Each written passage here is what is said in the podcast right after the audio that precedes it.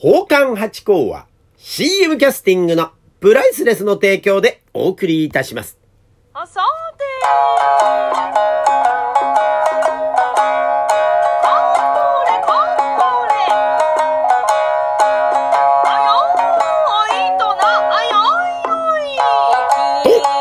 カンポ八甲でございます。水金土日の夕方6時は宝冠八甲よろしくお願いしますというところでございまして、だいぶ日の入りが早くなってまいりましたね。もう9月の26日ともなるとこんなに早かったんでしたっけ？ついこの間までなんか7時過ぎぐらいまでなんか明るいなーなんてこと思ってたんですが、やっぱり9月の終わりになると、6時にはもうだいぶ暗くなるもんでございますね。つい、あの、この間もね、なんかあの、芸者集とお座敷に向かうときに、なんか、こんだけ明るいとなんかちょっと調子狂うね、なんてことをお話してたんですよ。7時ぐらいまでね、なんか明るいからですね、私たち、あの、大体お座敷ってのは浅草はですね、6時ぐらいから始まることが多いんですよね。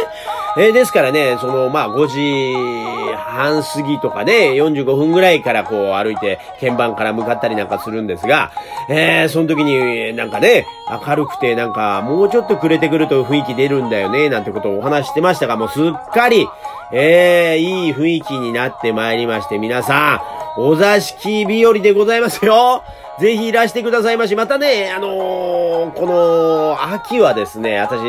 豚草のあの花粉持ってませんからですね。あの春はもう鼻がジュルジュルしちゃって辛いんですが、秋ってのはもう過ごしやすくてですね、非常に動きやすいですね。で、あのーね、朝夕はこう、だいぶこう、気温も下がってきましてね。で、9月ってのはまだ一駅物と言いまして、夏物の薄物なんですよ。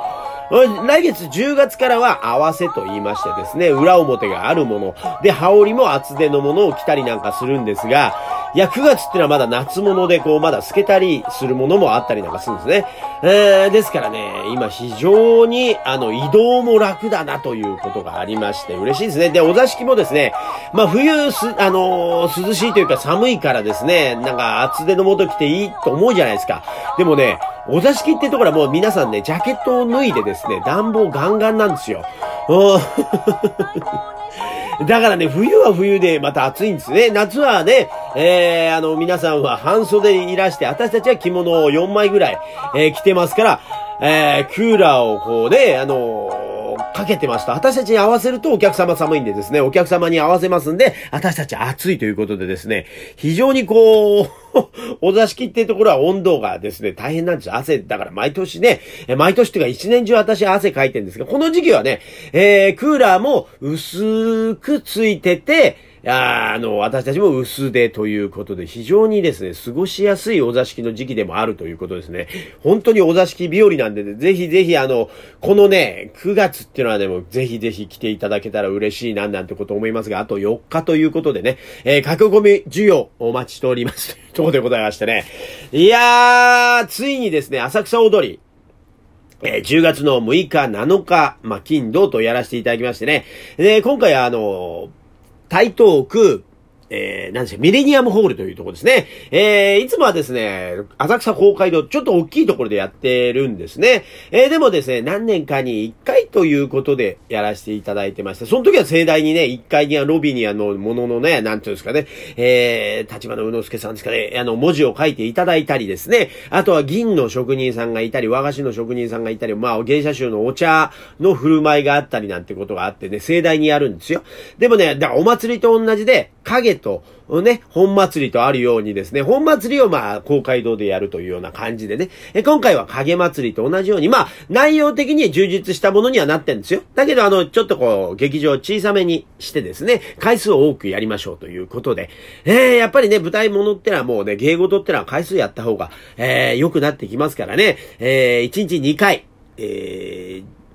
確実ですね、1時と4時からということで、まあだからね、これちょっと早いと思いますよね。金曜日とか土曜日なんですが、1時と4時だと。でもね、この後に、あの、こう、なんですか、料亭さんになだれ込めるようになってる時間なんですよね。えー、6時にはもうお座敷に入れるというような、え、感じになってます。そんな設定で、まあ、あの、早めなんですよね。下流会ってのは、まあね、一般の方ですと平日ね、えー、1時4時にはなかなか来れないと思うんで、この辺がね、苦しいところなんですよね。やっぱお座敷メインという風に、えー、やっぱ全部が回ってますから、こんなことになっちゃってるというところでございまして、まだね、あのー、若干、あのー、お席に余裕があるところもあるそうなんで、ぜひね、鍵盤の方にですね、連絡いただければと思います。あの、チケットピアさんとかボートルさんだともう売り切れになってるんですが、鍵盤で、あの、芸者集が、こう、お客様に、のためにこう、持ってたチケットがですね、戻ってきた分がちょっとあるそうなんで、だ逆にいい席があるかと思いますんでですね、あの、ぜひぜひ、あの、いらしていただければ、鍵盤ですね、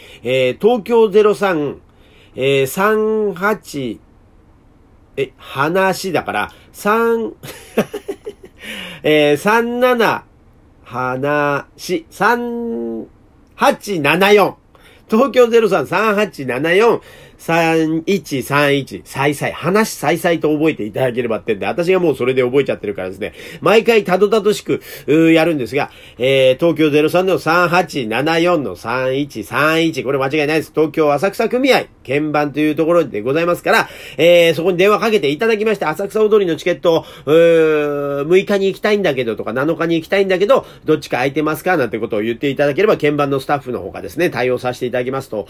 いうことになってますんで、ぜひぜひ来ていただけたら嬉しいなというところでございます。あとですね、まあね、目白押しなんですよ。おあとですね、あの、第12回江戸文化に等しむ会というのがね、これ米七師匠が、えー、主催でやってらっしゃる方、えー、会でございまして、で、私もずっとあの、8回から出させていただいたんですが、今回はですね、えー、私は1回抜けて、えー、米七師匠を、えー、七太郎姉さん、で、浅草の聖子姉さん、三門かな子さんということで、あの、いつものメンバーということですね。で、あとですね、あの、ゲストにですね、宝井緊張先生と柳家小団寺師匠が来てくださって、落語と講談も聞ける、えー、江戸文化に親しむ会というのが、10月の14日の土曜日の昼間のですね、1時から。で、会場が12時半からで、これ、あのえー、台東区鳥越2の4の1にあります、鳥越神社会館という、まあ、鳥越神社さんの、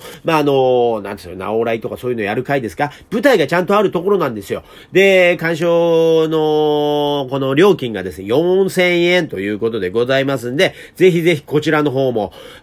いらしていただければと思います。これはね、今回私が抜けたことにより、えー、落語が入りましてですね、あ、層の熱い回になりましたんで、またね、えー、来年になったらもしかしたらまた私もお声掛けいただけるかもしれませんので、ぜひぜひ来ていただければと思います。それとですね、えー、全く同日ですよ。10月の14日の土曜日にですね、神楽坂の芸妓組合さんの水穂会というのがございます。これはですね、四谷。これね、神楽坂ですから新宿区なんですよね。で、四谷の組員ホールでですね、えー、1階席が3000円、2階席が2000円ということで、えー、4月、えー、10月の14日の、えー、一部、あ、一日一部なの？あ、違いますね。えー、開演がですね、12時からと、えー、3時半からの2回公演、1日2回公演やってらっしゃいますね。一部、二部となってまして、これはですね、水穂会は、神楽坂の若手の芸者集が出る会ということになってるようでございますよ。えー、出演者がですね、小夏姉さん、清野姉さん、福子姉さん、春菜姉さん、桜子姉さん、小陽姉さん、えー、志保さん、ひなのさん、若菜さんって、これ10不動で言ってますけど、これ読み方もしかしたら間違えちゃってるかもしれない。順番がね。えー、でもあの、えー、芸者集、このメンバーが出ますということで、若手の会で、この間ね、あのー、神楽坂の、えー、まあ、ほぼこのメンバーになるかと思うんですが、長唄の会みたいなね、えー、この間、ともやっこと獅子というのをですね、芸者集が、えー、お囃子、三味線、歌と鼓とということでですね、